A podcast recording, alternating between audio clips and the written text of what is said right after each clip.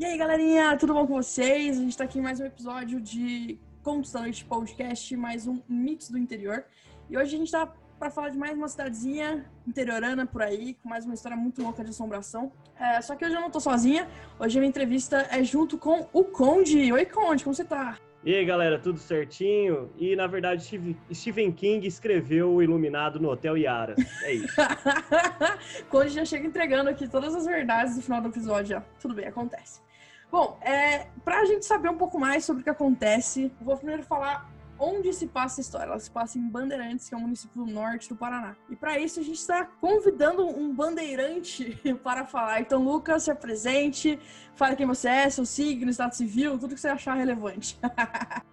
Salve, salve, rapaziada. Meu nome é Lucas. É, na verdade, eu moro em Tambaracá, mas é meio que um distrito de Bandeirantes, é praticamente colado. Então, eu vivi minha vida inteira em Bandeirantes e sou sagitariano. E acho que é isso.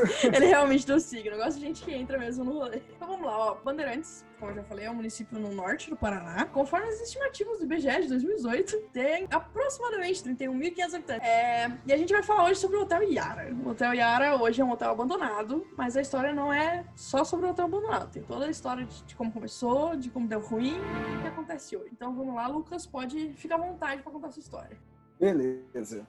É, primeiro, deixa eu informar a fonte da história, que a fonte habitantes de Bandeirantes que sejam mais velhos. O Hotel Yara, ele foi fundado lá nos anos 50 e ele fica na zona rural da cidade, acho que dá mais ou menos 10, 11 quilômetros de lá é bem tranquilo de chegar tudo. E, mano, o lugar é muito grande. Tipo, muito grande. Ele tinha capacidade para mais ou menos 200 hóspedes. Poxa, Paraná, interior, norte, pioneiro na década de 50, mano. Isso era tipo um monumento. Nem tinha 200 pessoas para se hospedarem lá. Era tipo isso, mano. Nem sei se tinha 200 habitantes em Bandeirantes. Em Tambaracá, com certeza não tinha. E, nossa, meu, tinha cassino nesse hotel, tinha, acho que, pista de pouso para aeronaves de pequenos portes. Meu, era tipo um símbolo de riqueza daqui. O primeiro dono do hotel, ele chamava Seu Domingos. E ele era de São Paulo, como sempre, os paulistas vindo aqui para o nosso Paraná, maravilhoso, né? Ele comprou muita terra aqui nessa região do norte. E uma dessas terras era onde, é, onde se tornou o Hotel Yara. E era um lugar alagado lá. Então a primeira ideia dele foi construir um poço lá, que a partir disso ele começou a abrir uma empresa de água mineral como era uma água muito boa e já foi comprovado que ela tinha propriedade terapêutica e tal, mano, o rolê prosperou total. E a primeira ideia dele era construir uma cidade em torno dessa, desse poço. Mas, mano, assim, você não vai conseguir isso em Bandeirantes. Né? Pra ter dinheiro, cara. O cara tinha que ser megalomaníaco. Pequenas cidades, grandes negócios. Exato, mano. Tanto é que ele chegou a construir, tipo, a pista lá do, de pô, igreja lá, capelinha. Então o cara real queria, mas você não vai conseguir esse investimento aqui no norte do Paraná, ainda mais na década de 50. E aí a segunda ideia dele era construir um complexo de águas termais. Muito certo, né? Que o hotel trazia gente da região toda, que acho que os 200 hóspedes eram todos de fora mesmo, porque em Maneirantes mas enfim, era isso. Vinha jogador de futebol, cantor, pessoal famoso da época, que eu nem sei quem que é, porque faz um tempinho, né? Então, na verdade, ele, ele comprou o terreno, ele, ele que construiu o hotel, então. Sim, ele fundou tudo lá, desde o começo até o hotel prosperar.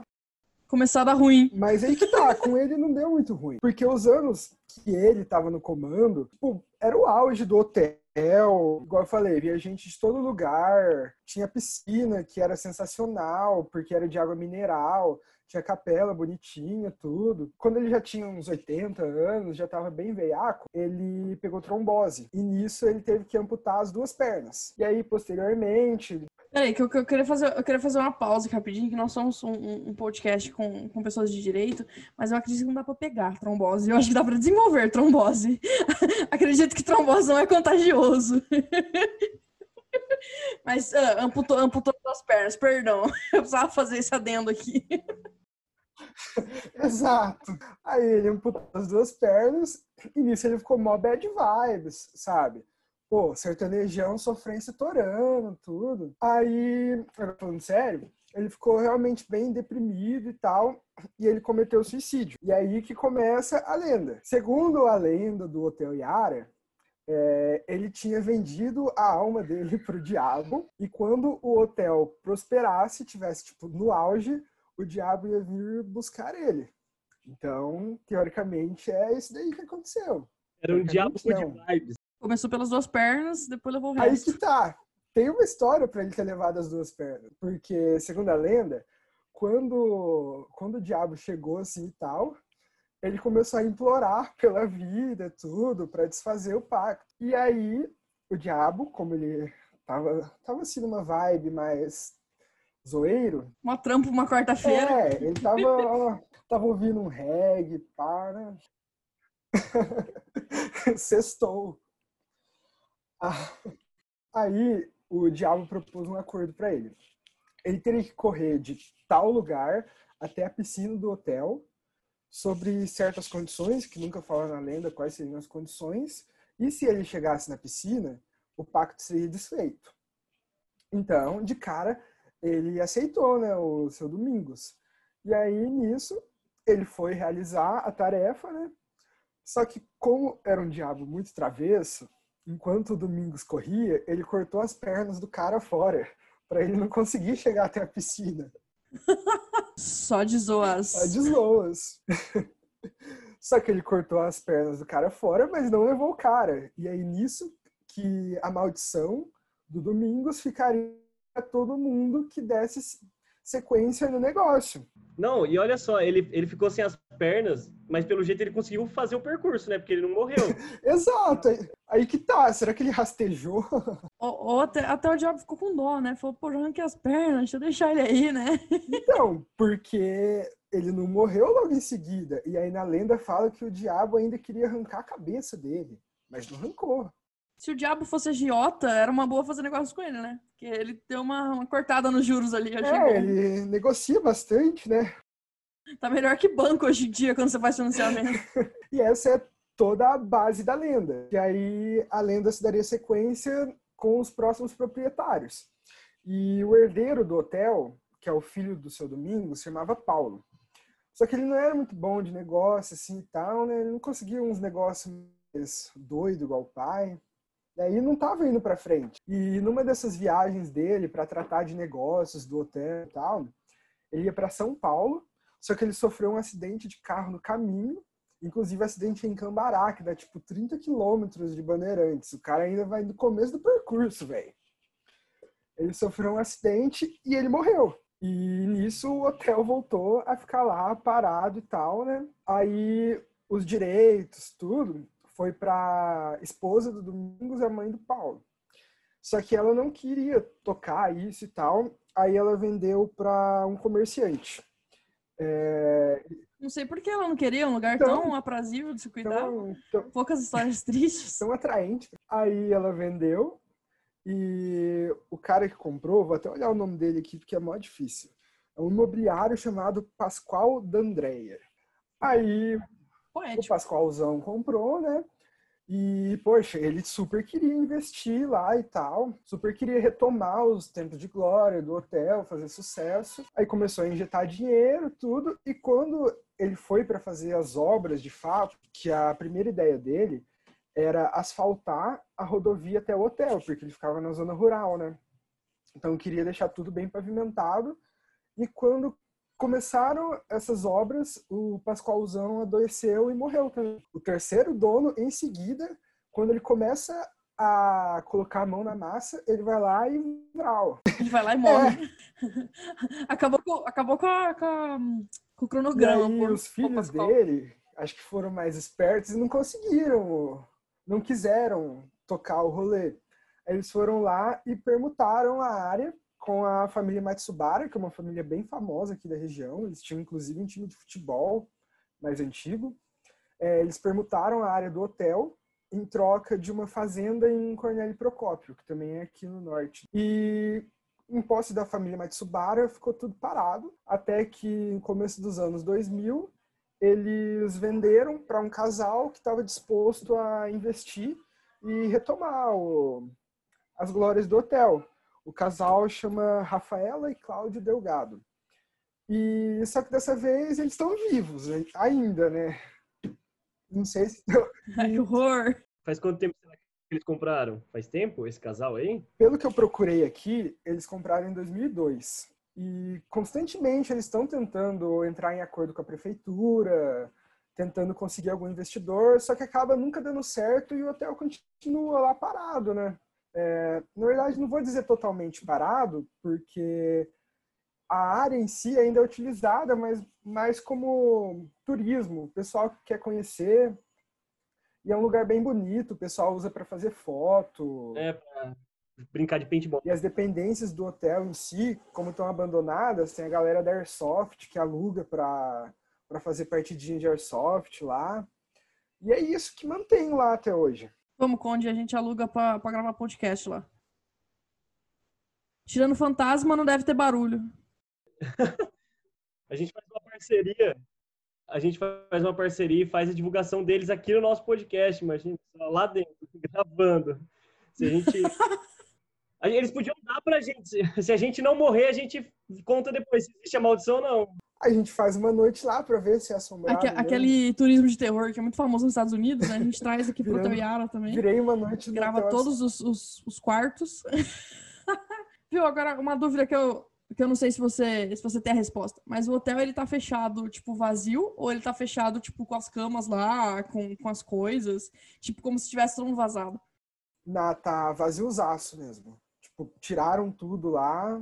E eu pesquisei também quais eram as assombrações que o pessoal falava que tinha no hotel e tal. A primeira que eu achei é que eles falavam que tinha uma noiva de branco que ela ficava caminhando na capela do altar que ela ia da porta da igreja, a capela do altar, tô falando bosta, a capela do hotel. Ah, ela, aí já dei spoiler, ela caminha até o altar. Que doido, do nada, assim, aleatoriamente. Então, porque dizem que é uma noiva que morreu nos anos 50 aqui na região. E aí o espírito, espírito dela ficou aprisionado no hotel.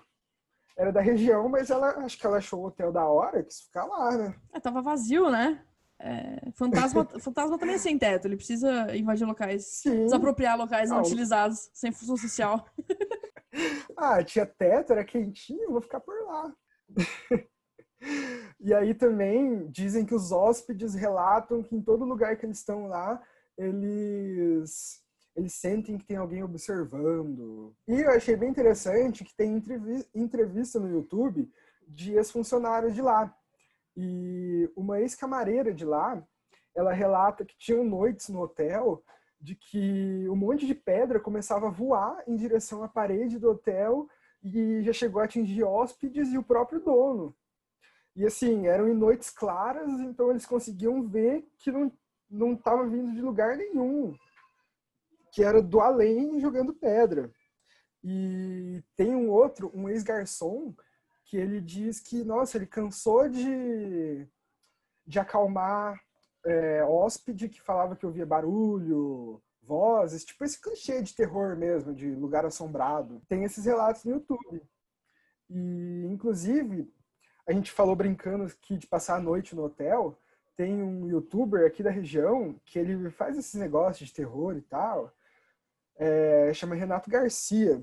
E ele passou uma noite no hotel. Inclusive, o vídeo dele tem 5 milhões de visualizações, mano. Ou ele gravou alguma coisa estranha lá no, no vídeo dele? Boa, vou ver. Ô, Conde, bipa aí a hora que falar o nome do youtuber, que é pra gente não fazer propaganda pros outros. Tô brincando. Brincadeira, gente. Brincadeira.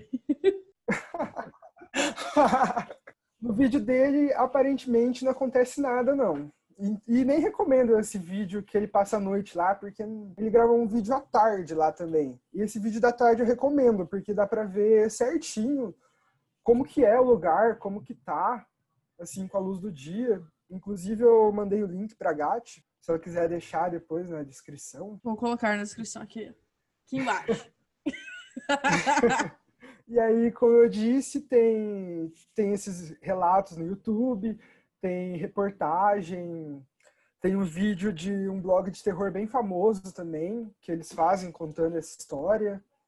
O que mais que tem? Tem documentário da Unopar, que é a faculdade, uma faculdade aqui da região também, sobre o hotel. E é isso, sabe? Hoje se tornou mais um ponto turístico. Acredito que o pessoal mais da nossa geração não tenha medo, não acredite na lenda. Mas entre o pessoal mais antigo, ela é vivíssima. O pessoal realmente tem medo de lá. E assim, é, é uma história que que a galera realmente conta um, uns pros outros em Bandeirantes, tipo, é aquele negócio de, ah, eu tive um tio de um amigo, de um vizinho, de um parente que foi lá e viu não sei o que lá, ou é aquela coisa que, que a cidade sabe que tem, mas não é lá muito comentado. Ah, é bem comentado assim, nossa. Tanto é que na, minha época de fundamental, colegial, nossa, o rolê da galera era tipo, vamos criar coragem de conhecer o Hotel Iara. Era muito contado mesmo, era assim, entre a molecadinha, todo mundo passando, porque o vô falou, o tio, o avô. Era bem... Aí falaram isso no fundamental e você chegou na faculdade e não teve coragem lá ainda, hein, Lucas? Tô vendo. Pior que eu nunca conheci lá, eu tenho vontade. Mas nunca deu Vamos, certo gente. de por isso que eu tô querendo armar esse rolê lá, que eu já aproveito e conheço. É Hotel Yaras, mas, mas de dia que dá pra ver direito as coisas, né? Como é que é? Vamos, vamos sim, eu tenho, eu tenho fé. Vai, Conde. A gente, vai, a gente faz o catarse para arrecadar dinheiro por aí para Bandeirantes e vamos. olha, olha, gente, é um milhão e meio pra esse rolê, doem. É porque o cara vai arrecadar e vai, ele vai comprar cama para todo mundo, ele vai levar todos os ouvintes juntos. Se a gente conseguiu os 50, eu já acho assim muito lucro já. Ô, Gatti, eu queria falar um negócio rapidinho que pensando aqui, eu lembrei de uma história que assim não é lenda, mas é tipo um boato que rolava aqui na minha cidade, Tambaracá.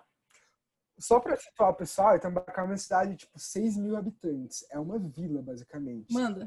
E tinha uma época, eu devia ter os meus 8, 10 anos, e falavam que aqui tinha o Homem da Capa Preta que era um espírito que ficava em cima das árvores e ele pulava em quem estava passando para arranhar as pessoas. Para arranhar, ele só arranhava as pessoas. Entendi. Era, era a meta, assim. Mano, e nossa, eu tinha muito medo do, do Homem da Capa Preta. Nossa, eu tive uma infância levemente traumatizada por causa desse maluco. Aí depois falaram que ele tinha ido embora para Bandeirantes e depois que ele foi embora para, sei lá, Deus sabe onde. Rapaz, era um homem ou era, era um espírito? Diziam que era um homem meio espírito, sei lá. Uma, uma entidade. Sabe o, o Randall Flagg do Stephen King? É um homem de preto. Era um poltergeist, um espírito brincalhão. É, era um, era um safado sair arranhando as pessoas. Era, era uma pessoa com objetivos muito obscuros, isso sim. Ai, mano. Mas ah, as, as histórias que eu tenho para esse podcast. Tá certo, querido. Então, onde você quer fazer alguma observação, adendo, ofensa, elogio, agressão verbal? Fica à vontade. Não, a história é muito da hora. A Gat vai deixar os links, inclusive, da, das imagens que a gente achar, os vídeos e tal, que, cara, é uma, é, são coisas que tem aqui no Brasil do nosso lado e a gente não vê. Então, fiquei com vontade de visitar o hotel. Pena que ele não está recebendo pessoas para pernoitar. A gente já tem três ilhas e um hotel para visitar, hein? Olha que beleza. a gente vai fechar esse podcast e abrir uma empresa turística. Viagem do além. É, então, Lucas, se você quiser, falar seu tchau, deixar seu merchan sei lá. É, só agradecer a vocês pelo convite, pela oportunidade.